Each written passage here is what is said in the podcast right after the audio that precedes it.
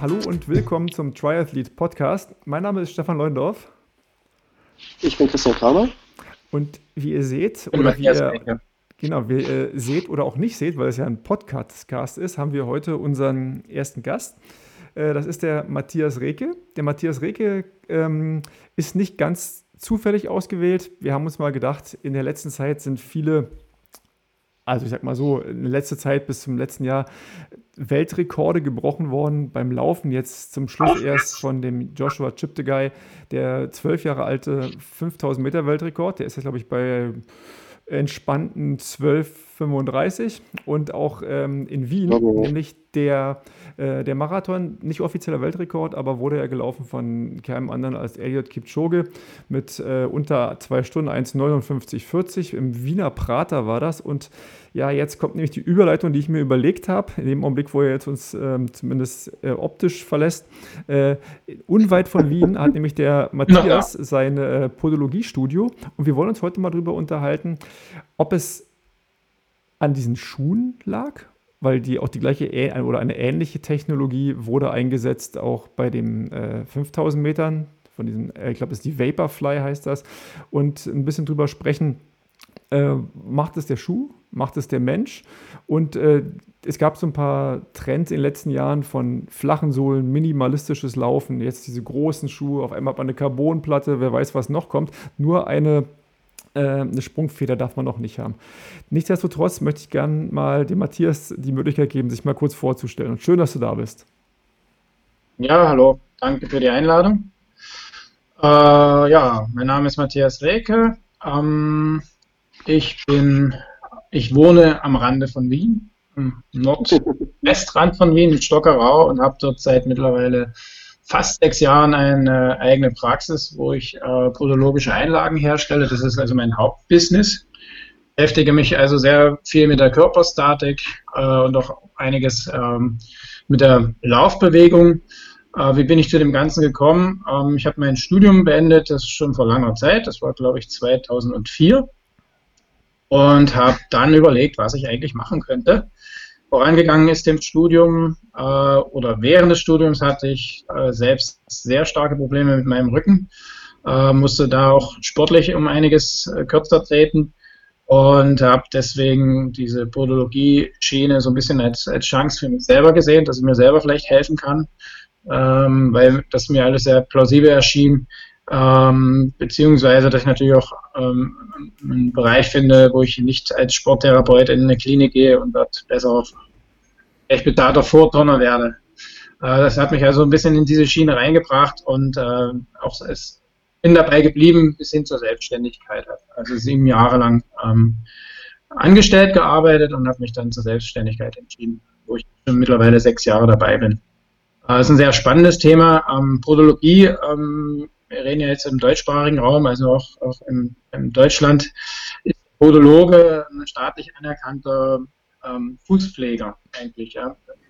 In äh, Österreich nicht. Gibt es auch den, den Podologen als Fußpfleger, aber ist, äh, ist nicht staatlich anerkannt. Insofern gibt es da so ein bisschen so eine Überschneidung, was die Begriffe betrifft. Der Vorteil, in Österreich hat sich Podologe ziemlich durchgesetzt mittlerweile als, als jemand, der sich um die Körperstatik mittels neuromuskulärer Einlagen kümmert. Während wohl in Deutschland es so ist, dass sich da zwei Leute äh, auf der Straße treffen. Der eine sagt, du, mir geht's gut, warum? Na, ich habe so sensomotorische Einlagen bekommen. Der andere sagt, ach so, ich habe was anderes, ich habe neuromuskuläre bekommen. Und eigentlich meinen sie das Gleiche.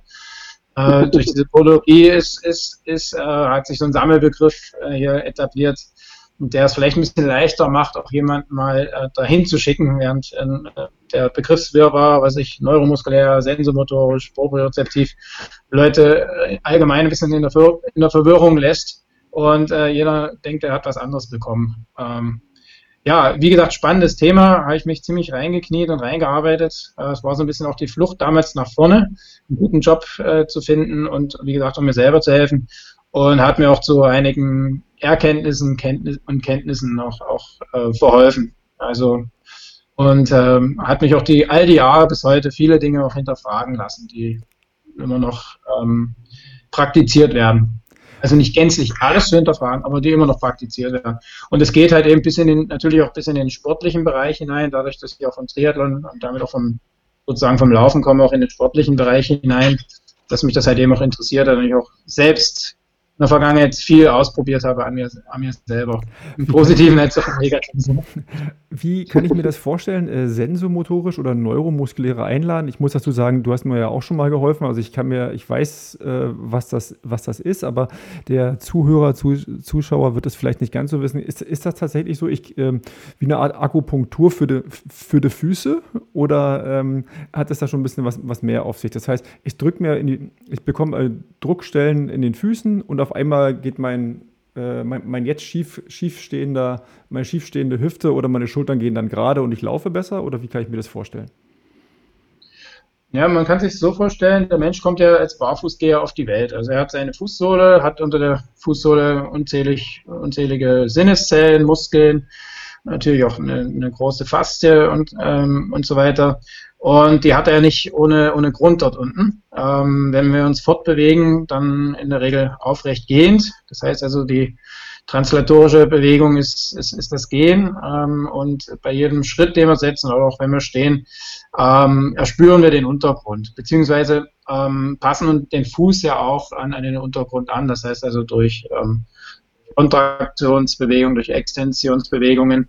Und bei jeder dieser Bewegungen, die der Fuß vollführt, ähm, ähm, ähm, dehnen bzw. verkürzen sich Muskeln und Sehnen. Und in jedem Muskel, in jeder Sehne sind Sinneszellen, die das, ich sag mal, registrieren und die dann ähm, Signale an die Nervensysteme weitergeben, also ins über- oder untergeordnete Nervensystem und damit ähm, ja, Art Stellreflexe auslösen. Also jeder kennt das vom, vom Kniesehnenreflex, wenn der Arzt mit dem Hammer auf die Kniesehne klopft, dann dehnt er ja damit die Sehne ja, die Sehne wird also verlängert und als Schutzmechanismus kontraktiert dann der Oberschenkelstrecker. Ja. Sonst könnten wir zum Beispiel nicht bergab gehen. Ja. Das ist ja im Prinzip eine Sache, die wir nicht selber kontrollieren können. Äh, ähm, wenn ich Zug auf den Oberschenkelstrecker kriege, damit wieder Druck auf die Patella, damit wieder Druck auf die Patellasehne, dann wird die Patellasehne also wieder gedehnt äh, und ein, es gibt eine Kontraktion ähm, und der Muskel spannt dagegen und somit falle ich nicht vornüber beim Bergabgehen. Und so in etwa kann man sich das vorstellen. Ich setze also gezielt unter der Fußsohle auch mechanische Reize. Also nicht nur die Bewegung des Fußes ist ja wichtig, sondern auch der Untergrund, weil jeder Untergrund ja einen anderen mechanischen Reiz auch setzt. Ich trete mal weich, ich trete mal hart, ich habe vielleicht ein Steinchen, ein Stöckchen. Und jeder kennt es, wenn er mal auf, den, auf Kies tritt, reagiert der ganze Körper, also streckt sich zum Beispiel, ohne dass ich darüber lange nachdenke, was ich da eigentlich mache. Und man merkt, eine, ähm, ich setze einen sensorischen Reiz äh, unter der Fußsohle und habe aber eine Auswirkung auf den ganzen Körper. Äh, was eigentlich zeigt, dass wir nach wie vor als Barfußgeher auf die Welt kommen sollten also zumindest im Alltag möglichst dem auch, auch uns ähm, möglichst in diesem Bereich auch bewegen. Das heißt also nicht zu viele, ich nenne es mal Filter unter die Fußsohle setzen, sondern auch den Füßen eigentlich eine natürliche Reizgebung überlassen, weitestgehend. Das ist natürlich nicht immer möglich, schon allein aus witterungstechnischen oder klimatischen Bedingungen, aber weitestgehend. Und das macht man sich im Endeffekt mit der Podologie zunutze. Ich bin nicht der Wissenschaftler dahinter, ich bin im Endeffekt der, der praktische Anwender mit, mit mittlerweile wirklich viel Erfahrung ähm, und viel Erkenntnissen. Ja. Das heißt, das ist vielleicht auch noch mal kurz, der, ähm, ehe die Frage vielleicht eh kommt, das ist auch der Unterschied zur, zur klassischen orthopädischen Einlage. Äh, in der klassischen orthopädischen Einlage, mit der klassischen orthopädischen Einlage wird dem Fuß unterstellt, er ähm, kann sich nicht selber halten. Es wird von einem Leitbild ausgegangen, von einem Idealbild. Das ist der Normalfuß. Jeder kennt das, äh, hat das schon mal gehört. Es gibt den Knickfuß, den Senkfuß, Spreizfuß, Wohlfuß und so weiter. Und wenn er davon abweicht, dann gibt es halt eben Stützen in den, in den Schuh hinein, also wie eine Art Krücke. Und dann wird der Fuß in diese Position gebracht. Also was nicht passt, wird passend gemacht, so ein bisschen Motto. Natürlich hat auch eine, eine, eine orthopädische Einlage einen gewissen sensomotorischen Reiz, klar, ich verändere ja trotzdem auch meine Gelenkstellung oder Gelenkstellung im Fuß, aber halt eben nicht gezielt. Also das ist jetzt keine gezielte Untersuchung dahinter. Was passiert jetzt äh, auch mit, mit, äh, mit der ganzen Haltung? Also ich spreche immer vom Fahrgestell. Mein Lieblingsvergleich ist wirklich das Auto. Wenn ich jetzt äh, im, im, Oktober das Auto wieder zum Reifenhändler bringe, um Winterreifen aufzuziehen und er sagt mir, vorne rechts sein Reifen fährt sich äh, schief ab, sage ich, ah, okay, gut. Im Sommer äh, oder im, im, April, wenn ich das Auto zum Sommerreifenwechsel bringe, sagt er mir das gleiche, werde ich spätestens dann sagen, okay, ziehe jetzt nicht nur einen neuen Reifen auf oder vulkanisiere mir auf, damit er sich dann an der entsprechenden Stelle länger abfahren kann. Sondern ich gehe in die, in die Werkstatt und lasse das Fahrwerk überprüfen. Und das wird dann meist sogar teuer, weil dann muss vielleicht ein Stoßdämpfer gewechselt werden oder beide, wird die Achse gleich gemacht. Und da wird es teuer. Also da ist man sehr penibel, ja. Man sieht die Spuren am Reifen und untersucht das Fahrwerk. Und äh, bei einem Schmerzen, nehmen wir mal einen Schmerzen Fuß, Mittelfuß, äh, wird der Fuß angeschaut, ja, da tut das Mittelfußköpfchen weh, wir legen was drunter, damit er nicht weh tut. Äh, und das ist wie wenn ich jetzt sagen wir mal, Gummi auf den, auf den ähm, Autoreifen, mehr Gummi auf den Autoreifen bringe. Also es ist auch eine andere Herangehensweise, schon alleine von der Untersuchung. Also ich fasse mal zusammen, wir sollten eigentlich ähm, eher barfuß gehen, wenn möglich. Tatsächlich habe ich, äh, praktiziere ich das auch. Ich gehe auch immer gerne barfuß. Und dass man durch diesen Reiz, den man da gibt, tatsächlich am Ende des Tages weiter oben in der Kette dafür sorgt, dass die, der eigentlich, das eigentliche, nicht das Symptom geheilt wird, sondern dass die Ursache behoben wird und dass man dann langfristig mehr davon, also das Richtige tut. Kann man das so zusammenfassen? So kann man es grundsätzlich sagen. Ja, das ist also eine ganz gute populärwissenschaftliche äh, Zusammenfassung. Ja. Ähm, macht ja auch Sinn, also da einfach ein bisschen Hausverstand rangehen. Ja. Ähm, also ich bin jetzt nicht der große ähm, Missionar, der sagt, Leute, lauft alle barfuß, tragt nur Barfußschuhe. Es geht halt eben um, um die Richtung, in welche Richtung man denken, äh, man denken sollte jetzt. Mal vom Alltagsmenschen ausgehen, wie er sich in, der, in seinem Alltag bewegt. Ähm, wenn man sich einen normalen Schuh, einen ganz streng normalen Straßenschuh anschaut, dann ist der so gebaut, wäre der große Zeh in der Mitte. Ja, also das ist ja schon mal eigentlich relativ widersinnig, weil die Spitze geht nach vorn. Es gibt im Internet, muss man nur mal ins, in, in, in, in eine Google-Suche eingeben, Who Designs This Stuff? So eine, so eine nette Karikatur, wo, wo jeder, jemand das mal karikiert hat, ähm, wo, man, wo man das sieht, dass, ähm, wie die Schuhe gebaut sind und wie eigentlich der, die Füße dazu passen müssten. Also es geht auch darum, dass man sich halt eben anpasst ähm, an, an den menschlichen Bewegungsapparat und sich nicht der menschliche Bewegungsapparat an, an, an ähm, zum Beispiel Schuhe anpasst. Sicherlich mit Laufschuhen ist das immer noch mal ein anderes Kapitel. Ja?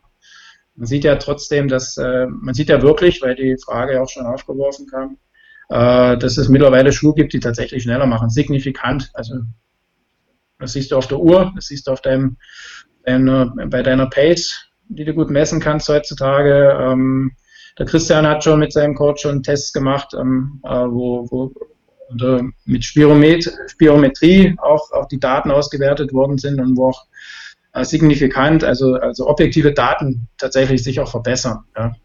Wie hat sich das Also wie Sauerstoffverbrauch.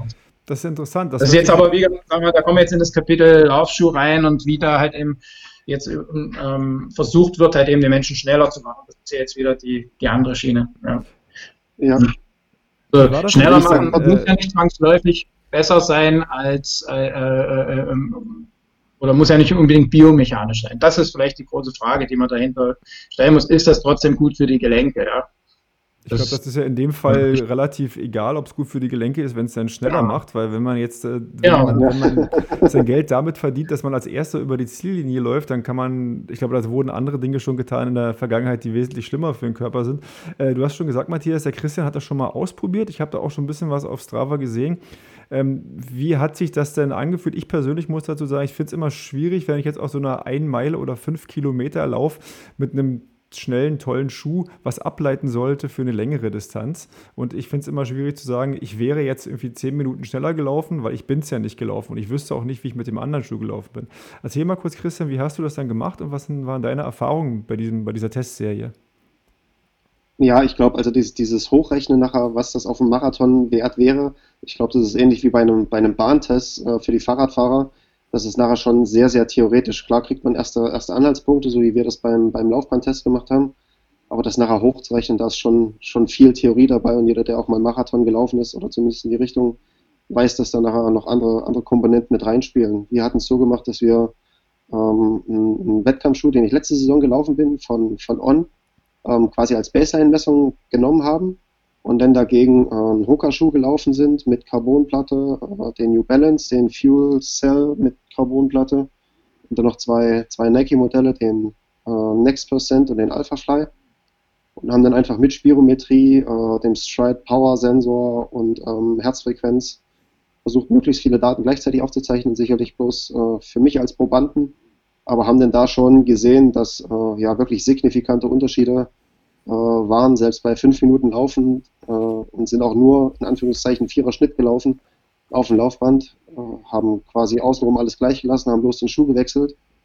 Und ja, da hat man dann schon gesehen, dass teilweise bis zu einem Millimol Laktat äh, Unterschied vorhanden war äh, zu, den, zu den verschiedenen Schuhen. Das war schon, war schon echt krass. Und wenn man dann sagt, dass, äh, man wird nicht unbedingt schneller mit einem Schuh, aber wird ökonomischer, das ist ja gerade beim Marathon oder beim, beim Ironman nachher hinten raus genau das, worum es geht, einfach möglichst lange mit dem Treibstoff, den man hat, äh, die Geschwindigkeit zu halten und nicht irgendwann vielleicht einzugehen. Und wenn man, wenn man das realisieren kann, ist, glaube ich, auch ein bisschen klar, warum die Zeiten äh, in den letzten Jahren ja schon so eklatant nach vorn gegangen sind. Einfach weil die Leute länger ihre Zeiten halten können und daran nicht mehr, nicht mehr eingehen. Ich höre daraus, dass, oder zumindest so ein bisschen, äh, es gibt jetzt nicht, obwohl man es immer mal liest, den Schuh, der der schnellste ist, oder ist das auch vielleicht, Matthias, äh, ein, wie auch nicht jede Radposition für jeder Aero-Helm für jeden der, schn der schnellste ist, sondern dass das individuell, für mich könnte jetzt der äh, äh, Hoka Carbon X der schnellste sein, für den Christian der Alpha Fly und der, ich glaube, Endorphin heißt der Sokuni für dich. Äh, ist das wirklich sowas, wo man nicht jetzt den Schuh kauft an sich, sondern muss man wirklich die ausprobieren und sehen, passt das zu mir? Also zu meinem Laufstil. Also ich, muss hm? ich muss dazu sagen, ich habe jetzt bisher auch, bin ich nur den, den Fuel Cell TC von New Balance gelaufen ähm, weil ich die Marke auch selber bei mir im Geschäft habe ähm, und habe da bei mir selber signifikant einen deutlichen Unterschied gesehen, einfach in der Pace.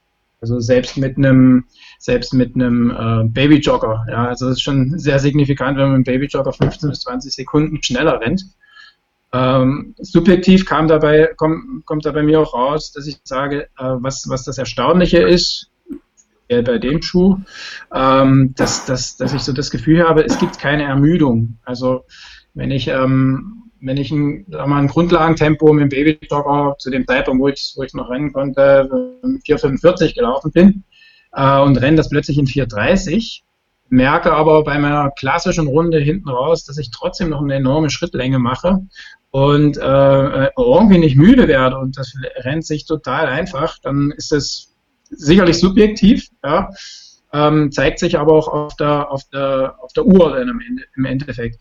Und das war ja auch der, der, der Anlass, ähm, dass man mal ähm, es gibt natürlich auch schon, schon andere ähm, Anbieter oder, oder was ich, Tree, äh, wie heißen die, Tree Cologne, äh, Tree Crow Cologne, die haben sowas schon alles getestet. Aber es war mal der Anlass, dass man, dass man das auch mal selber mal, mal, mal durchmisst und weshalb der Christian da äh, mit seinem Coach da auch mal so eine Messung gemacht hat mit verschiedenen, mit verschiedenen Schuhen. Also für mich ist das jetzt auch erstmal, ich muss da auch meine Erfahrungen mit sammeln. Ja, also ich kann, äh, würde aber sagen, äh, sicherlich muss man da genauso wie beim, beim, beim Fahrrad, also beim Rennrad, beim Zeitfahrrad speziell, äh, für sich auch die richtige Position finden. Ja, und äh, da ist nicht unbedingt die tiefste Position die beste ähm, und, oder auch nicht die, die Sattelposition nicht immer die, die, die beste, die, die vielleicht sogar irgendjemand vorgibt, der, der einen vermessen hat. Ähm, es gibt ja noch die Unterschiede zwischen, zwischen den Anbietern. Also Hoka sagt zum Beispiel, sie bauen den Schuh eher für ähm, Fersenläufer, also Heel Striker. Während zum Beispiel New Balance sagt, das ist eindeutig für Mittelfußläufer. Also das steht, glaube ich, sogar, wenn du auf die Webseite von New Balance guckst und dir den Schuh an, also den Schuh anschaust, in der Beschreibung steht, glaube ich, sogar drauf, der für Mittelfußläufer. Also hat man den Schuh dort offensichtlich auch schon äh, unterschiedlich konzipiert und dann ist wahrscheinlich das Benefit auch unterschiedlich zu erwarten. Was ich grundsätzlich ähm, denke, ist, der Schuh macht dich allerdings nur dann schneller, wenn ein nicht nur mit dem Schuh läufst, sondern wenn du dich auch mit, ich nenne es mal herkömmlichen Schuhen, mit relativ wenig Dämpfung auch fortbewegst und äh, dein, dein, dein Fortbewegungsapparat äh, trotzdem ähm, trainierst und auch die Kraft dort trainierst. Weil ähm, ich glaube, viele verlassen sich dann nachher nur noch auf diesen Schuh, was auch sehr teuer wird, weil die Schuhe ja eine Lebensdauer von maximal 350 Kilometer haben. Ähm, und äh, meiner Meinung nach das ist jetzt reine, reine ähm, meine Meinung, ähm, nicht überprüft, ist ähm, derjenige, also es profitiert derjenige von dem Schuh am meisten, der einen guten Laufstil hat.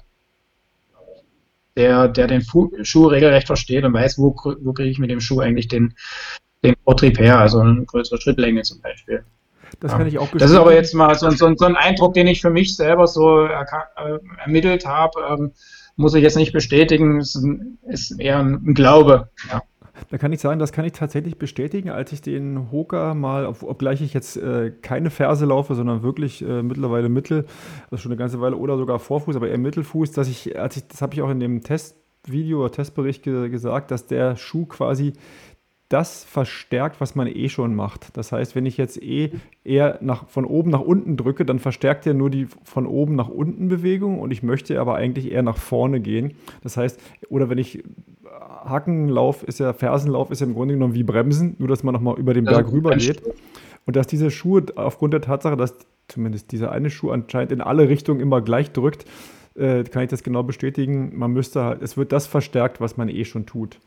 Und das mhm. äh, bin ich auch, glaube ich, kann ich mir auch kaum vorstellen, dass ein Schuh einen in eine gewisse Position zwingt, sondern eher, dass er die erleichtert oder vielleicht fördert. Mhm. Ja, wobei, also wenn ich jetzt vom Nike, von den Nike-Modellen ausgehe zum Beispiel, hat der Next Percent und ich glaube der Vaporfly eine deutlich höhere Sprengung als jetzt das neueste Topmodell der Alphafly. Also ich habe Bekannte, die sagen, ähm, dieser, dieser Next Percent und der Alphafly vermittelt durch seine relativ hohe Sprengung, was ja vor fünf oder zehn Jahren äh, unmöglich war zu denken, ich habe 8 mm Sprengung, ähm, so ein leichtes Gefühl von Bergablaufen schon die ganze Zeit. Also du wirst quasi sowieso schon in Mittelfuß oder Vorfuß als guter Läufer fast durch den Schuh reingezwungen, weil du immer schon so dieses leicht nach vorne und dann katapultiert dich diese Carbonfeder immer nochmal äh, einen Tacken nach vorne, dass man das schon, schon deutlich spürt. Ich muss aber auch sagen, ich habe jetzt bei dem Test festgestellt, dass der Alpha Fly schon am anspruchsvollsten zu laufen ist, was das angeht, weil er insgesamt als Schuh sehr, sehr instabil ist. Also ich hatte bei allen anderen Modellen, die habe ich vorher nie gelaufen, bis auf den, ähm, den New Balance, den ich äh, auch schon mal so auf der Straße gelaufen bin, wusste ich nicht, was mich erwartet, auch bei dem äh, Next Percent nicht. Bin quasi ganz unbedarft in die Schuhe rein und einfach sofort losgelaufen auf dem Laufband. Um, ja, auch keine, keine Gewöhnung sozusagen zu haben. Und da hat sich der, der Alpha Fly schon als relativ kippelig und instabil so ein bisschen angefühlt insgesamt. Also da hat man schon gebraucht, um irgendwie mit dem Schuh warm zu werden, um über fünf Minuten. Das hat, hat nicht ausgereicht. Also der hat auch nicht ganz so gut getestet, wie man vielleicht gedacht hätte. Und vielleicht ist das dann so ein Punkt, dass der schon wieder so krasse Technologie hat, dass man da vielleicht erst ein, zwei Modelle verschleißen muss im Training, um dann mit dem dritten Modell irgendwann äh, richtig performen zu können. Also ich glaube, wie du vorhin schon gesagt hast, Stefan, dass das so ein bisschen auch inzwischen eine sehr individuelle Geschichte ist und dass man vielleicht Testläufe äh, in fünf Jahren machen wird, wo man zehn verschiedene Schuhhersteller austesten kann, um das dann äh, auf dem Laufbahn wirklich gegeneinander zu testen und zu sagen, okay, ich komme mit dem klar, obwohl das vielleicht für die Allgemeinheit nicht der beste Schuh ist, aber für mich passt der halt am besten zu meinem Laufstil. Bin halt mal gespannt, wo die Entwicklung hingeht. Mal von vielleicht äh, irgendwann, äh, dass, die, dass die Knieprobleme zunehmen oder, oder, oder mal ganz davon abgesehen, weil wie Matthias jetzt auch schon gesagt hat, habe ich schon ein bisschen die Befürchtung, dass die Leute dann ja auch ähm, auf den schnellen Bahneinheiten oder oder oder ständig mit den Schuhen laufen und halt gar nicht mehr äh, dran denken, dass es auch noch Schuhe gab, die, die einfach anders gebaut sind. Ich meine, ich fahre jetzt auch nicht den ganzen Tag mit dem Wettkampfmaterial durch äh, mit dem Fahrrad unterwegs, sondern habe halt Trainingslaufräder, Wettkampflaufräder und nehme vielleicht bloß für die letzten scharfen Einheiten mal das Wettkampfmaterial, um mich dran zu gewöhnen. Aber ja, wird jetzt nicht den ganzen Tag meinen Wettkampfschuh runter verschleißen, außer ich habe 30 Modelle davon zu Hause. Mhm. Das ist ja auch tatsächlich, Sponsor, wenn, ich, ja. wenn, ich, jetzt höre, was der Matthias gesagt hat, dann ist es ja wirklich so, dass diese äh, Art von, diese neuen Art, die neue Art von, von Schuh ja genau das, äh, das Gegenteil von dem ist, was der Matthias empfiehlt. Ne? Also es ist ja alles andere als Barfußlaufen. Ich meine, da haben wir jetzt irgendwie äh, 5 cm Schaum, dann nochmal eine Carbonsohle, nochmal eine Innensohle. Das heißt, äh, da ist ja, das ist ja weiter entfernt, kann ich ja kaum noch sein vom, vom, vom, vom Ideal, sage ich jetzt mal, wenn, es, wenn wir das als Ideal bezeichnen. Ja, also grundsätzlich, wie gesagt, ich bin jetzt nicht der, der ich stelle nicht das große Dogma Barfußlaufen da in den Raum. Äh, es, geht, es geht mehr immer, wenn ich nach einer Ursache zum Beispiel für Verletzungen suche, dann muss ich, muss ich zum Beispiel auch in, in die Richtung schauen, ja, wie bewege ich mich im Alltag und wie bewege ich mich im Sport. Und da kann der Schuh äh, oder die Schuhe können da durchaus einen, einen positiven Einfluss haben, die können auch einen negativen Einfluss haben. Jetzt mit dieser neuen Schuhgeneration geht es jetzt gar nicht darum, ähm, was tut der, wie gut tut er meinen Gelenken oder, oder meiner, meiner Haltung. Das ist wie, wie ein Zeitfahrer. Also wer glaubt, wenn er auf dem Zeitfahrer, fünf Stunden auf dem Zeitfahrer verbringt, dass er da was Gutes für seinen Körper getan hat, dass das besonders gesund oder besonders gesund ist, ähm, der irrt. Ja, ich glaube, das weiß ja jeder, weil da geht es ja wirklich nur um die absolute Leistung. Man will schneller werden.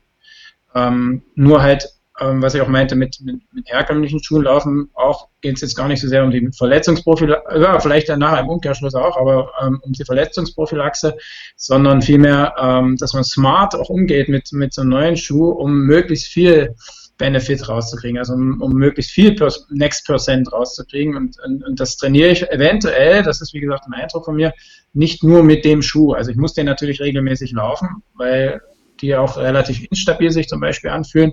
Das muss man auch gewohnt sein. Äh, aber ich muss auch, muss zum Beispiel auch diese, diese, diese ich nenne es Unterschenkel-Zugschleuder aus meinem großen Zeh in den Unterschenkel, die muss ich auch trainieren. Weil die wird ja besonders gut unterstützt durch den Schuh, ja. Und, ähm, und wenn der, wenn ich mich auf diesen Schuh verlasse, also weiß, ich setze auf und dann zack, dann ähm, schnippst mich da die Carbonfeder nach vorn, dann vernachlässige ich vielleicht sogar dann diese, diese ähm, Muskelkette und die fehlt mir dann auch irgendwann. Und wenn ich ein smarter Läufer bin, ich sage, ah, da habe ich, da habe ich richtig Potenzial draus. Dann trainiere ich die, indem ich vielleicht mit flachen Schuhen laufe, indem ich klassisches ähm, ähm, Laufbahntraining mache, mit, mit, mit, mit, vielleicht sogar mit Bikes und so weiter.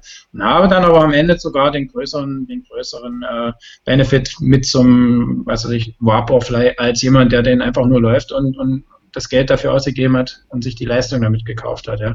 Ist ja nun mal so, man kauft sich ja schon ein Stück weit Leistung. Also wenn ich 15 Sekunden mir spare auf einen Kilometer, dann rechnen wir das mal auf, auf 10 Kilometer hoch, das ist, glaube ich, anderthalb Minuten. Das ist richtig viel, ja. Das ist ja wirklich viel Geld. Äh, viel Geld, aber auch viel Leistung, die ich mir daher kaufe. Ähm, ja, also man muss halt also die, die, den, den Spagat oder die Lücke ähm, irgendwie schließen zwischen was, wie gesund will ich bleiben und, und ähm, äh, was will ich aber an Leistung rausholen. Und ich sage jetzt auch nicht, dass, dass die Schuhe ähm, krank machen oder, oder verletzt, äh, einen mehr verletzen. Das hat sich noch nicht äh, bestätigt oder bewiesen. Das weiß ich noch nicht. Also ich denke also auch, jetzt diese neue ich denke auch, dass, dass es auf jeden Fall legitim ist, egal wie teuer der Schuh jetzt ist und wie es, wie es mit allen Dingen sein wird. Äh, je, Konkurrenz belebt das Geschäft und die Preise werden fallen. Allerdings wird jetzt natürlich niemand äh, die Preise äh, aktiv runtersetzen, weil die Leute bezahlen es halt. Und bei den großen Stadtmarathons, die jetzt auch irg irgendwann auch wieder anfangen, äh, sieht man auch, dass die Leute natürlich mit diesen Schuhen laufen, weil die wollen natürlich ihre Bestzeit, die wollen ihre Sub 4, ihre Sub 5, äh, ihre Sub 3 und ihre Sub 1, dann äh, Sub 2 dann auch irgendwann mal laufen.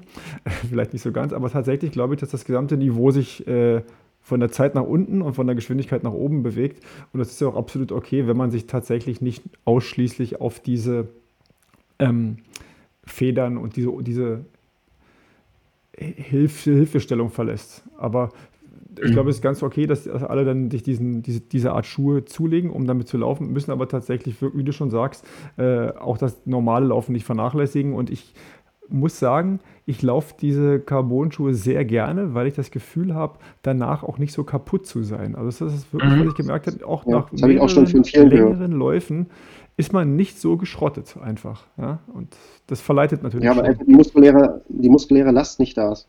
Aber ich glaube, dass gerade der Carbon äh, X von Hooker, den, den du gelaufen bist, Stefan, dass der noch von allen, auch von der Schäumung her, noch der härteste von den allen Modellen war, die ich jetzt gelaufen bin im, im Test. Mhm. Also er war deutlich härter. Gerade das, das äh, Modell von, von New Balance äh, ist deutlich weicher und auch die beiden Nike-Modelle, die waren insgesamt deutlich weicher. Also das ist eher so, dass man so dieses Gefühl hat von diesen Hoka-Trainingsschuhen, wie vom Clifton zum Beispiel, dieses Sofa-Gefühl, dass du denkst, boah, ist das geil, obwohl du eigentlich auf Beton oder irgendwo läufst, ähm, dass du auf einem Waldboden läufst, einfach weil das so weich ist, plus dass du diesen Benefit hast ähm, von dieser Carbonplatte, die drin ist. Aber um nochmal ganz kurz ähm, zu diesem äh, Verletzungs- äh, äh, zu dieser Verletzungsthema kurz äh, zu kommen. Ich äh, habe letztens auch schon vor einiger Zeit auch äh, von einem Südafrikaner einen Podcast gehört, äh, Ross Tucker, der hat ein ganz gutes äh, bildliches Beispiel gebracht. der hat gesagt, es, er, er, denkt schon, dass da irgendwann Verletzungen auftreten können, gerade wenn man es übertreibt, weil er den menschlichen Organismus so ein bisschen betrachtet hat wie so ein Spinnennetz. Und äh, es ist ja so, wenn du an einem Spinnennetz an der einen Seite wackelst äh, und diese Spinne sitzt auf der anderen Seite, findet die trotzdem die Fliege die gerade reingeflogen ist, egal wo die war. Und momentan ist es ja so, dass die Schuhe einfach ein riesen Performance-Schritt sind, aber halt auch bloß an einer Stelle die Performance ausgelöst wird, halt wird, von, außen reingebracht. Und das ist halt die Frage, wie schnell der Körper da äh, das Ganze nachsteuert oder die, die Muskeln, Sehnen und Bänder da, da mithalten mit dieser Performance, die momentan da ist. Und ich weiß halt nicht, ob da vielleicht in drei, vier Jahren den Orthopäden die Türen eingerannt werden, weil alle nur noch äh, in den Schuhen trainieren dann auch, was wir jetzt sagen, muss nicht unbedingt sein, weil sie dann Knieprobleme haben, Hüftprobleme, der Rücken ist kaputt oder, oder, oder, weil wie gesagt nur noch in den Schuhen trainiert wird. Also da sehe ich so ein bisschen meine Sorge drin mit äh, der berühmte Spruch, die Dosis macht das Gift. Vielleicht haben wir sogar einen umgekehrten Effekt. Das ist sogar ähm, zur, Entlastung, zur Entlastung kommt, ja. Ähm, weil den Effekt habe ich ja auch gespürt, dass eigentlich es, es gibt keine Ermüdung hinten raus, so hatte ich so das Gefühl, selbst in einem Babyjogger, ja, wo du einfach so denkst, oh, puh, und alleine, dass du, dass du ja immer schieben musst und, und, und dir fehlt die, die, so diese leichte Rotation in der Brustwirbelsäule, die musst du ja ständig unterbinden und das ermüdet und so weiter. Und trotzdem unten die, die, das Fahrwerk, das rollt und rollt und rollt. Ja, das, also diesen, diesen Effekt hatte ich, äh, den spüre ich da extrem. Und vielleicht ist es sogar im Endeffekt eine Entlastung. Aber das ist halt eben auch wieder so ein bisschen vielleicht ein gesellschaftliches Phänomen. Der Mensch sucht halt eben immer gerne nach einer Vereinfachung der Fortbewegung. Ne? ein menschliches Phänomen, ne? E-Scooter und so weiter. Früher ist man mit dem Fahrrad zur Schule gefahren, da ist der E-Scooter. Ähm, es muss immer leichter gehen. Ne? Ja.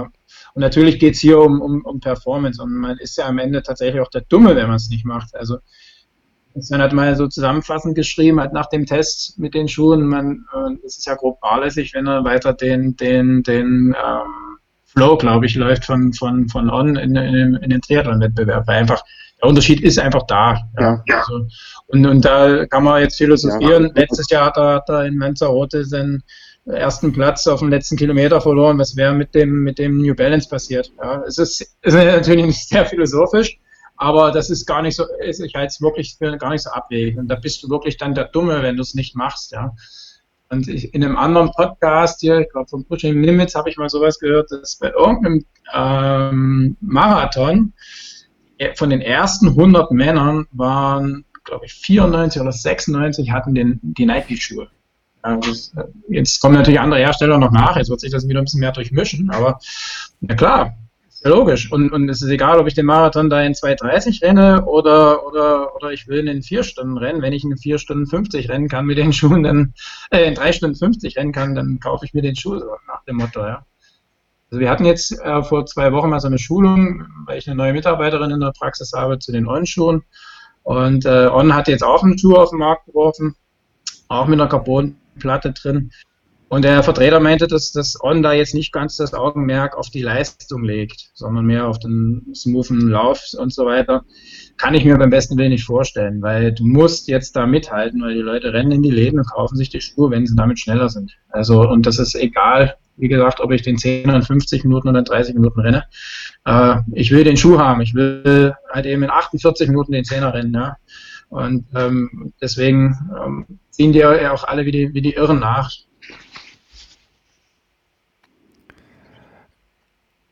Schön wäre es für mich, also mal ein ganz, ganz anderer philosophischer Ansatz, den muss man nicht weiterverfolgen, aber ich so die letzten Tage gedacht, wir bauen Schuhe, die jetzt bei Nike gerade mal 250 Kilometer halten, die immer mehr Technologien verbauen, die aus nicht nachwachsenden Rohstoffen aus, aus äh, gefertigt werden. Jetzt kommt sogar noch Carbon rein, das ist alles Sondermüll und die halten gerade mal 250 Kilometer.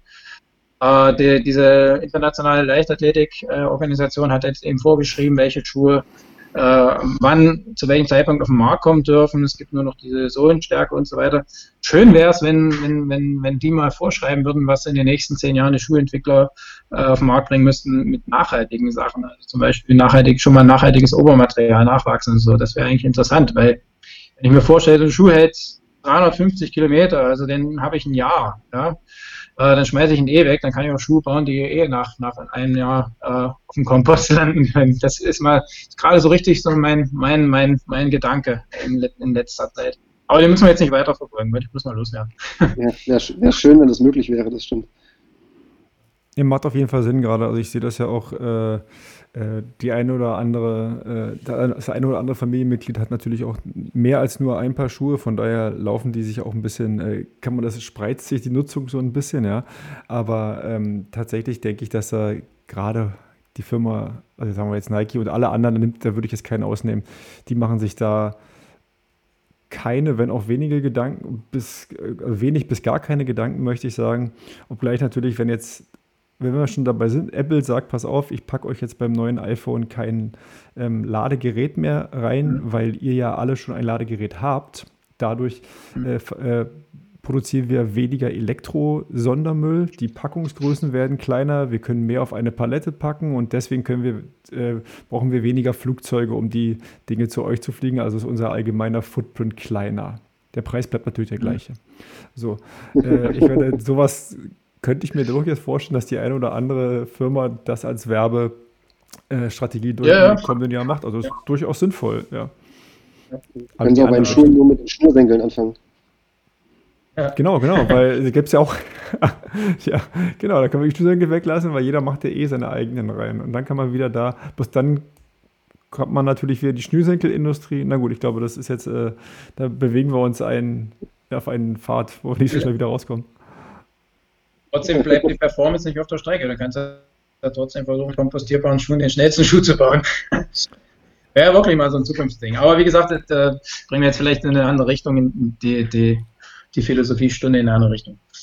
Ja, aber tatsächlich ist es ja so, dass äh, das, eine ist, das eine ist Performance und äh, jeder möchte, wie gesagt, die 3,59 oder die 2,59 davor stehen haben bei seinem Marathon. Und es muss ja auch nicht immer ein Marathon sein oder auch, wie gesagt, die, die 48 Minuten oder die 55 Minuten auf den 10 Kilometer laufen. Und da ist es, sind wir uns, glaube ich, einig, ist es legitim, dass man da auch die, sich diese Schuhe kauft. Ähm, was mich noch, was ich so im Vor Vorbereitung mir überlegt hatte, es gab ja mal so einen Trend zum Minimalschuh vor gefühlten fünf Jahren. Dann gab es den Trend hin zu, äh, ich glaube, Newton hatte auch nochmal diesen Schuh, der gefedert war. Es ging, glaube ich, alles schon so ein bisschen in die Richtung unter der Ferse. Aber wie Christian auch schon sagte, vor einigen Jahren war es, würde man, hätte sich jeder spitzen Eliteläufer hätte sich totgelacht, wenn jemand da mit so einer riesen Sprengung ankommt. Äh, wie ist denn das mhm. aus körperstatischer Sicht zu sehen. Also macht das jetzt, ich, ich finde es ja kurios, ja. Das ist ja so wie mit den Sachen aus den 90ern, die man nur lange genug im Schrank hängen lassen muss, auf einmal sind sie wieder in Mode. Hm.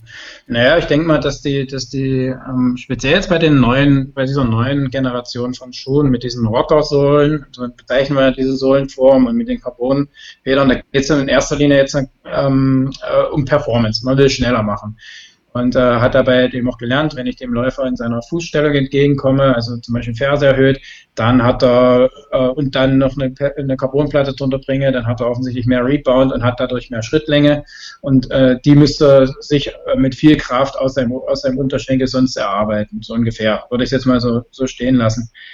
Ist, also das ist richtig, so gefühlt würde ich sagen, ist es schon locker zehn Jahre her, dieser äh, Natural Running äh, Hype, nenne ich es mal, oder Trend der vielleicht auch äh, nicht zuletzt durch diesen Matthias Marquardt damals hervorgerufen worden ist, mit, äh, mit dieser Laufbibel, die damals auf den Markt kam, die es auch immer nach wie vor in so und so vierten Auflage gibt, wo es um den, damals hieß es immer Vorfußlauf geht, ging, eigentlich geht es um Mittelfußlauf, äh, auf den Zehenspitzen rennt auch ein Sprinter nicht.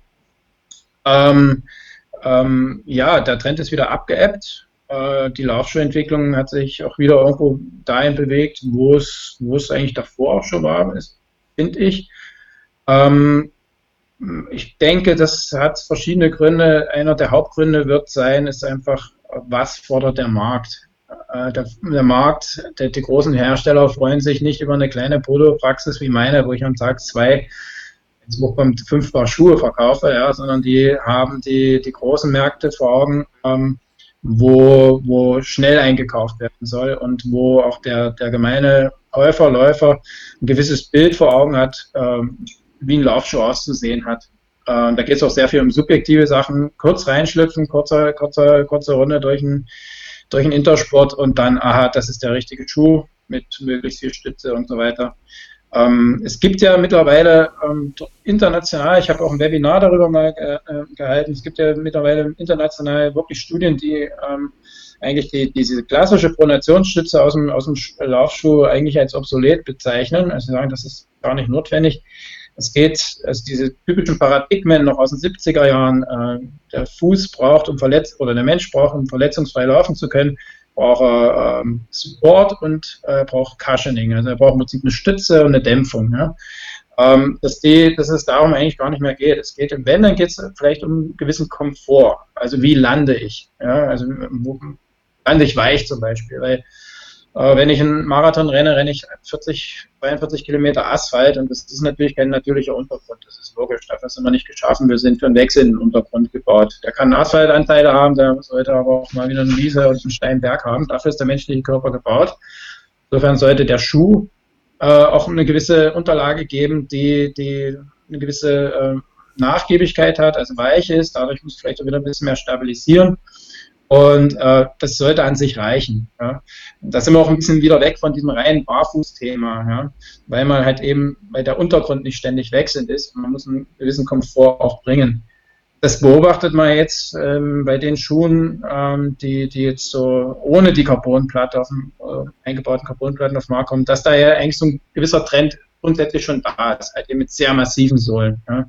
Also vier Zentimeter dick, also wo man gar nichts mehr vom Untergrund spürt aber wo man, wo man ähm, doch relativ stark eigentlich schon wieder stabilisieren muss. Ähm, aber der grundlegend, grundlegend denke ich, ist, es, ist man weggekommen wieder von diesem Natural Running, äh, auch von diesen Minimalschuhen. Es gab ja zum Beispiel von, gibt es sogar noch von New Balance eine Schuhreihe, die nennt sich Minimus, also wirklich teilweise ohne Sprengung und ganz wenig Dämpfung, ähm, weil es sich einfach nicht gut verkauft.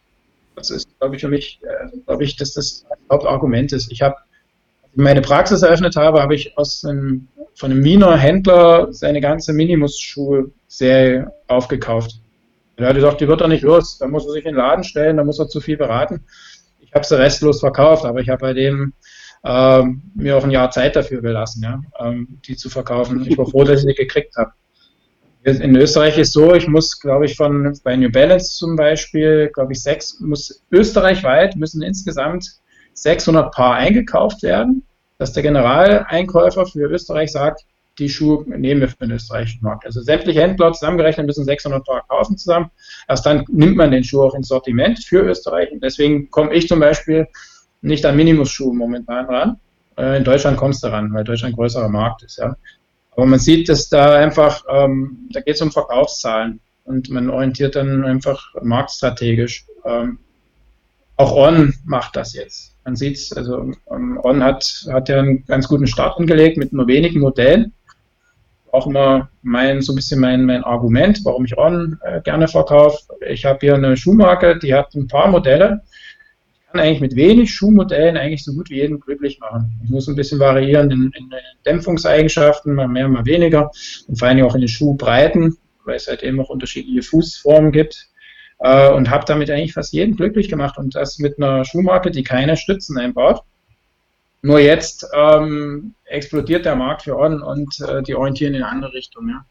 Also einer der Urschuhe stand schon mal auf der Kippe, das ist der On Cloud Runner, der halt eben so ein physiologisches, äh, physiologisches Laufen eigentlich auch ermöglicht. Also zum Beispiel diesen Heel Strike eigentlich schon von der, von der Konstruktion her nahezu unterbindet, also zumindest minimiert.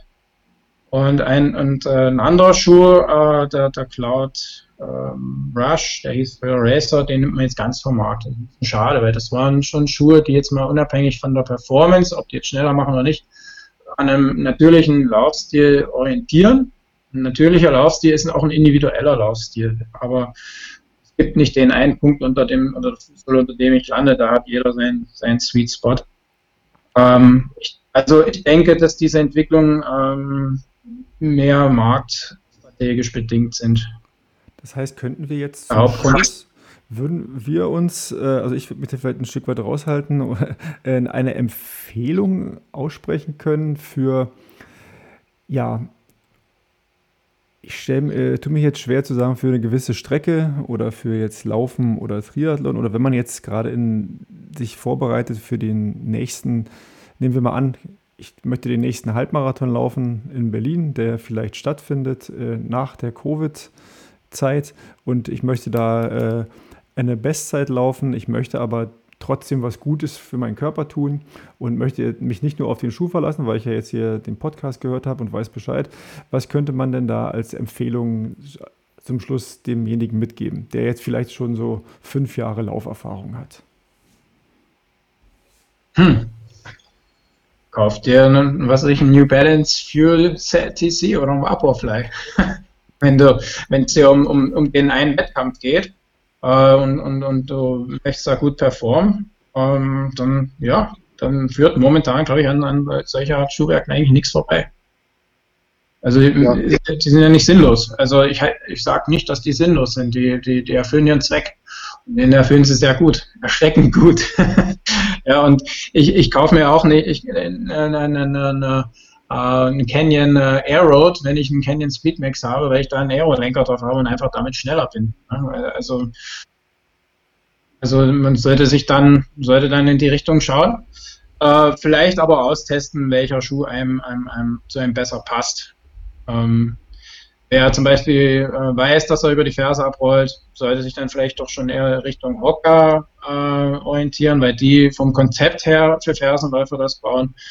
Wer Mittelfußläufer ist, äh, kann sich zum Beispiel sehr gut an den, an den New Balance halten, äh, finde ich, den Fuel Cell TC, ähm, ähm, weil der auch zum Beispiel relativ kostengünstig ist gegenüber den Nikes und eigentlich so laut auch dem Test, den der Christian gemacht hat, eine, eine relativ ähnliche Performance abliefert. Soweit ich das jetzt im Kopf habe, wir haben das jetzt noch nicht so richtig durchgesprochen, ist der Vaporfly jetzt schon ganz on, on top, ja, aber er ist jetzt seitdem nur so hm, vielleicht Mühe über dem, was, was, was der, der Next Percent und der Fuel Cell TC können. Also der macht jetzt nicht so viel schneller mehr als die anderen Schuhe. Das wäre so meine Empfehlung. Ähm, wenn wer schnell sein will, ja, Ihr ärgert euch, wenn ihr im Ziel seid und äh, euer Trainingspartner, der sonst immer langsamer war, ist plötzlich drei Minuten vor euch da. Kannst du es bestätigen? Es ist, es ist einfach so. Ja, auf jeden Fall. Also ich denke schon, dass es äh, individueller geworden ist, was so das Thema Laufschuhe angeht, dass man es wirklich für sich austesten sollte, äh, wenn man die Möglichkeit hat. Äh, vielleicht nicht in den ganz großen Sportshops, sondern äh, ja, eher so kleinere Läden, die trotzdem eine ganz gute Auswahl haben, weil da auch meist äh, eher geschultes Personal ist, als wenn ich jetzt in Sportcheck oder ja, die ganz großen Warenhäuser gehe. Ich glaube, die wollen einfach wirklich bloß äh, Masse rausdrücken und da weniger, äh, ja, überzeugen da weniger durch, durch fachliche Kenntnisse, ohne vielleicht dem einen oder anderen mit zu nahe zu treten. Aber ansonsten sollte man es, glaube ich, für sich, für sich rausfinden, wie Matthias schon gesagt hat. Wenn ich tendenziell eher über die Ferse laufe, kommt mir vielleicht der ein oder andere Schuh nicht entgegen, ähm, dass man das einfach für sich rausfinden sollte. Und wer, wer eine Bestzeit laufen will oder sich mit seinen Trainingspartnern vergleichen will, äh, sollte man zumindest äh, möglichst Waffengleichheit herstellen, weil ich fahre ja auch nicht im Triathlon mit dem Mountainbike und die anderen sitzen auf dem Zeitfahrrad. Äh, da ist ja auch relativ klar vorher, wenn es auf der Straße stattfindet, äh, wer da schneller sein wird. Von daher kommt man da gar nicht drum herum. Mhm. Also, weil du auch die Frage stellst, das speziell jetzt noch im Wettkampf, was kann ich für eine Empfehlung für den Wettkampf geben? Wenn es jetzt um die Vorbereitung geht und Schuhe laufen, welche, das ist auch nochmal ein individuelles Kapitel, denke ich, kann man vielleicht auch nochmal später, äh, zu einem späteren Zeitpunkt auch besprechen. Ne? Ja, also fand ich äh, schon mal das sehr interessant, auch mal ein bisschen die, die Hintergründe noch mal kurz zu haben. Wir haben jetzt natürlich nicht ewig Zeit und äh, das ist auch auf jeden Fall noch viel, viel Potenzial für, für weitere äh, Gespräche da. Das heißt, wenn ihr Fragen habt oder äh, natürlich äh, Empfehlungen, könnt ihr euch uns die gerne unten runterschreiben oder auch direkt bei uns äh, nochmal melden. Dann nehmen wir die gerne auf und machen da vielleicht nochmal eine ganz konkrete äh, Folge, weil dem einen oder anderen hat es jetzt vielleicht nicht gereicht, wenn es dann ein bisschen weiter in die, äh, in die Spezifika der einzelnen äh, Themengebiete geht. Aber für den groben, großen äh, Rundumblick, glaube ich, war das ganz okay. Und wir haben sogar noch eine kleine Empfehlung bekommen zum Schluss. Ähm, äh, danke fürs Zuhören, danke fürs Zuschauen. Wir, wir, sind noch nicht sicher, ob wir das jetzt auch noch tatsächlich dann äh, in, in, Bild rausbringen werden. Auf jeden Fall noch schon mal als äh, weitere Podcast-Folge. ja, müssen wir mal schauen. Warum nicht? Äh, wie gesagt, Dankeschön und äh, ja, bis zum nächsten Mal. Dankeschön. Danke. Ciao. Bis zum nächsten Mal.